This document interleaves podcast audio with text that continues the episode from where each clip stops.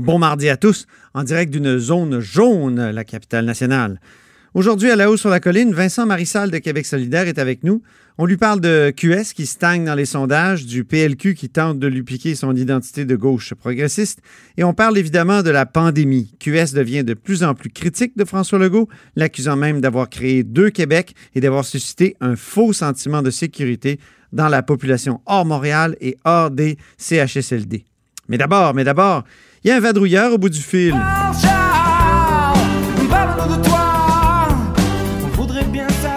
Bonjour Charles Le Cavalier. Bonjour, ça va bien? Oui, correspondant parlementaire euh, pour le Journal de Québec, Journal de Montréal, ici sur la colline. Mais parle-moi de toi, justement, comme le dit la chanson. Euh, qu'est-ce qui se passe de bon? Tu es, confiné à la maison? Ben oui, je suis confiné à la maison. En fait, l'ordonnance ne me vise pas, elle vise euh, ma fille, Simone, 11 mois. OK.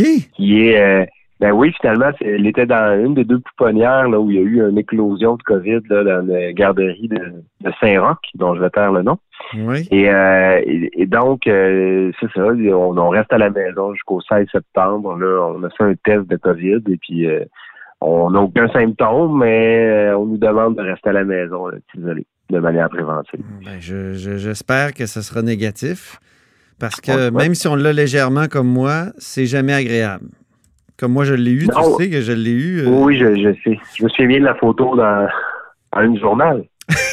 ma, super, ma super photo où je, où je désespérais du monde et de la vie. Oui, c'est ça. Euh, c'est un, peu, un peu énervant. Euh, moi, j'ai encore des, séquelles. Hein. J'ai des séquelles de la COVID. Le, le café, par exemple, sans le brûler. C'est bien ah. énervant. Oui, ouais, il y a une petite odeur de brûlé euh, assez désagréable. C'est drôle. Donc, euh, et t'es es allé te, faire tester, puis t'as pas trouvé ça très, euh, eh ben, en fait, C'est ma conjointe qui est, qui est allée. Puis, ben, en fait, c'est parce qu'à Québec, le service qui, qui, est situé à Fleur de Lys, là, pour, pour les initiés, oui. c'est un service à l'auto. Alors, pour bien des gens, c'est plus agréable d'attendre euh, une demi-heure, une heure, deux heures dans son auto que dans une salle de temple euh, parce qu'on peut écouter de la musique. Parce que, je sais pas. Peut-être qu'il y a des gens que ça, intéresse plus d'attendre ainsi dans son auto. Mais avec un enfant d'11 mois qui est assis en arrière dans son siège de bébé, attendre deux heures et demie, je peux vous dire que c'est pas euh, c'est pas simple. Alors Simone n'était pas contente. il y a un moment donné où euh, ma blonde euh, m'a appelé sur Messenger, puis euh, a donné le cellulaire à Simone, et puis là, je, l'ai diverti du mieux que je pouvais. C'est bon. En lui parlant.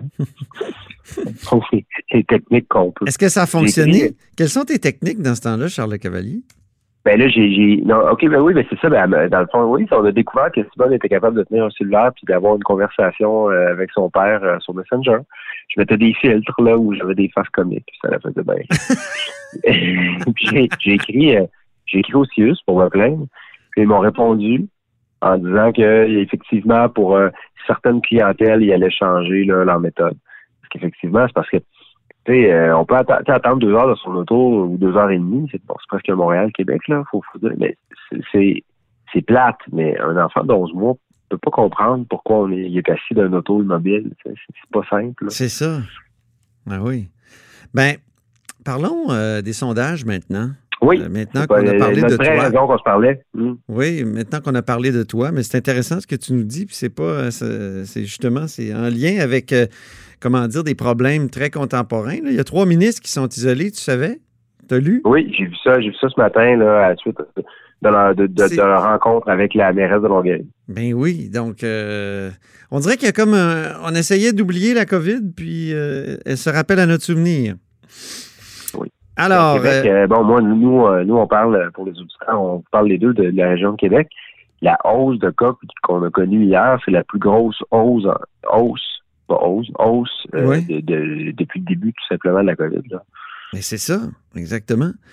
mais Bon, oui, parlons des sondages, mon cher Charles, parce que tu as un texte ce matin bien intéressant à partir d'un sondage léger. C'est le grand sondage de la rentrée. Et j'aime bien ton mot, la béatification de François Legault se poursuit.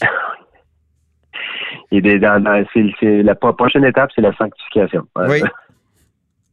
ça va bien pour lui. On a, il y en a des politiciens qui ont été sanctifiés. On pense à René Lévesque. Oui, mais généralement, c'est après la, après la mort. Oui, c'est ça. Oui. Parce que pendant, il y a toujours des gens qui sont contre. On n'aime pas les politiques, on n'aime pas les intérêts nos intérêts particuliers font qu'une politique d'un gouvernement peut nous heurter, on peut aimer l'homme politique, on va lui en vouloir. Alors, c'est très, très, très rare qu'on voit un niveau de popularité aussi élevé. Le François Legault, 76% des gens sont plutôt satisfaits ou très satisfaits de son travail.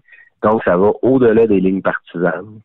Ça va au-delà de l'âge, même au-delà de la langue. Je pense que là, j'ai le sondage devant moi, là, je vais essayer de le trouver. Mais bon, tu vois, euh, même chez les non-franco, il y a, y a même une majorité de, de, non-francophones qui ont une bonne opinion de François Legault. Hmm. Ça va au-delà de toutes les lignes. Les gens ils sont, sont satisfaits du, premier ministre. Ça, c'est quand même assez exceptionnel. Puis le sondage, Jean-Marc Léger, on a déjà vu ça par le passé. Par exemple, la crise du verglas, du verglas et Lucien Bouchard. Sauf que c'est temporaire. Mais là, c'est que ça, ça colle dans le temps. On est rendu quoi au sixième, au septième mois de pandémie? donc, les gens sont toujours aussi satisfaits de François là. Oui, c'est ça. Et, de son gouvernement aussi, je veux dire, en général. Et de son gouvernement. C'est-à-dire que ça suit la satisfaction du gouvernement du Québec et des politiques mises en place par le gouvernement du Québec. Et là, excuse-moi, j'ai j'avais un chat dans la gorge. Pas de problème. Et la satisfaction de François Legault se suit, 76 c'est plus haut que les intentions de vote. Là, je peux te parler des intentions de vote. La CAQ, en ce moment, est à, est à 48 mm-hmm. qui, est, qui est très, très élevé, mais qui est plus faible que son taux d'appui. Donc, euh, ce qui fait dire au sondage Jean-Marc Léger qu'il y a encore un potentiel de croissance pour la CAQ, parce que si on est satisfait d'un gouvernement, ben, il y a plus de chances qu'on veuille voter pour lui. C'est ça. La, la, CAQ est à 48, mais il faut savoir qu'on est en période de. Pas en période, mais je veux dire, on est en tripartisme maintenant. On n'est pas en bipartisme comme dans les années 80. on est même en quadripartite. Oui, oui, bien sûr, oui, exactement. Un peu comme dans les années 70, hein, quand on pense à 76, quand le Parti québécois est arrivé au pouvoir, il y avait quatre partis reconnus au Parlement. Oui, il y avait l'Union nationale. Est-ce que il y avait le, le Parti national populaire de Jérôme Choquette. Il y avait le Crédit social. Euh, donc, euh, mais là, c'est sûr qu'on a euh, plusieurs partis, puis qu'avec 48% c'est quand même très fort pour le parti au pouvoir. Ben, là, je, moi, je pas, j'ai pas parlé à des agrégateurs de sondages, mais je te dirais qu'avec vite de même, avec mon expérience, j'aurais tendance à dire que s'il y avait une élection demain matin, puis les résultats qu'on voit dans le sondage étaient les, ce que les gens vont, les résultats réels de l'élection, ça serait euh, un raz-de-marée, il ne resterait plus grand-chose des partis d'opposition à l'Assemblée nationale, sauf les, les, les, forteresses anglophones du Parti libéral. Euh, il ne resterait plus grand-chose. On peut dire qu'il n'y a pas d'effet Anglade, qui est la nouvelle, quand même, chef euh, du Parti libéral? Non. On ne peut pas dire qu'il y a un effet Anglade. Pour le Parti libéral, c'est un peu moins. là, ils sont à 22. 22 en sondage. de mémoire, je pense qu'aux élections, ils, faisaient 24. Donc, mhm. euh, c'est un peu moins que quand, quand lors des élections de 2018, donc un peu moins bon que les résultats de réels de Philippe Couillard. On peut pas dire qu'il y a eu un effet en glade. C'est sûr que ça n'a pas été facile pour elle parce qu'elle a été couronnée en pleine pandémie. Euh, c'est passé un peu inaperçu. Oui. Euh, elle n'a plus eu le temps de, vraiment de se mettre en valeur. Là. donc, c'est pas. Euh, on peut pas dire qu'il y a eu un effet en glade, non, pas du tout. Avec 11% Québec solidaire stagne vraiment. Est-ce que je me trompe? Ça, ça semble. il y a eu les élections où ils ont fait plus que leur euh, score historique. Mais depuis ce temps-là, ça a redescendu, puis il semble être collé là, à 11-12 Ouais. Euh, ça bouge pas trop. Euh, on peut dire la même chose. En fait, ce sondage-là, pour ce qui est de la portion euh, du Québec, c'est un peu ce qu'on voit depuis euh, depuis six mois, c'est-à-dire la CAQ qui est très, très, très élevée, puis les trois mhm. partis d'opposition qui se cherchent. C'est la même chose du Parti québécois qui, qui semble être un peu collé à 17% ce qui est son résultat lors des dernières élections, en fait 13 ou 17. Donc, c'est. Mais par rapport au dernier sondage, il gagne trois points. Oui, ben, on est dans l'âge d'erreur. C'est sûr que c'est pour ça que je dis que ça stagne. Il gagne trois points, donc il y a une petite tendance à la hausse, mais c'est mm-hmm. ça se situe dans la marge d'erreur du sondage. Donc c'est c'est on peut pas avoir une tendance claire pour, pour ça, là, mais c'est pas c'est pas. Il n'y a, aucun des partis d'opposition qui, qui est capable de tirer son épingle du jeu en ce moment. Là. Puis on pourrait on peut on peut sûrement parler de la course au Parti québécois. C'est pas très non plus. Là. Les, les gens sont pas intéressés. Non, Et même les et donc, les gens n'ont même pas d'idée de qui pourrait être un bon chef. Même chez les membres, du, ben, chez les sympathisants du Parti québécois, sondés par euh, la, la firme Léger, je pense que c'est 31% 32% qui n'ont pas encore d'idée de qui ferait un bon chef au Parti québécois. Ça va mal. Euh, ça va pas euh, ça va pas très bien non plus. Là. Terminons par le Dominion, le Parti conservateur, donc, qui remonte dans les sondages avec Erin O'Toole. Oui. Euh, est-ce que je ne sais pas si on peut parler d'un effet autour, mais potentiellement, depuis euh, depuis qu'il est nommé, euh, depuis qu'il a réussi à obtenir la chefferie du Parti conservateur du Canada, les, les, conservateurs fédéraux ont pris 7 points de pourcentage, donc sont à 20% ça peut sembler peu, mais on est dans des, une course très serrée parce que le résultat du sondage donne 30% pour le Parti libéral de Justin Trudeau, 30% au Bloc québécois, 20% au Parti conservateur. On va passer derrière, les, les, NPD est à 14% Mais 30-20-20, ça commence à ressembler à une course à trois, surtout que ben les conservateurs sont premiers dans la région de la capitale nationale.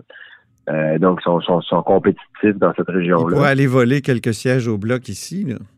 Ben oui, mais en fait, ce qu'on voit dans le sondage, là, c'est que, il faut, faut, faut, tout le temps faire attention, mais c'est sûr que, vite de même, les conservateurs prennent 7% puis le bloc perd 7% C'est ça. Donc, euh, comme des vases communicants. exactement. On peut pas dire que 100, des, des, des, gens qui, qui pensaient voter pour le bloc qui maintenant pensent voter conservateur, c'est ce qui est arrivé, mais il y a certainement des gens qui votaient pour le bloc qui, se, qui se tournent vers les conservateurs avec Erin O'Toole. Puis, euh, le, sondage léger, c'est intéressant. Jean-Marc Léger disait il y a peut-être eu un avantage pour le, le Parti conservateur de, de qu'on n'ait pas vraiment parlé de la course parce qu'il y avait des, des, des, candidats qui étaient très, très, très à droite. Euh, socialement, oui. Croyants socialement. Et puis, plus on parle de ça, plus les gens associent l'image du Parti conservateur au conservatisme social, ils s'en éloignent. Puis Erin O'Toole est assez clair là-dessus, je veux dire. Il Exactement. il n'a pas tergiversé. il n'est pas pour l'avortement, il veut rien faire pour euh, la favoriser. Ça, on, se souvient, on se souvient du débat des chefs de TVA euh, pendant la campagne de 2018 où le chef conservateur n'a pas été 2019, je te corrige. Oui. pardon, 2019, merci. Merci de me rappeler à l'ordre, Antoine. Et il a, été incapable de répondre sur la question de l'avortement, alors qu'au Québec, le débat est, clos dans, la société depuis longtemps. Erin Auto, lui, n'a pas fait cette erreur-là, alors c'est déjà clair.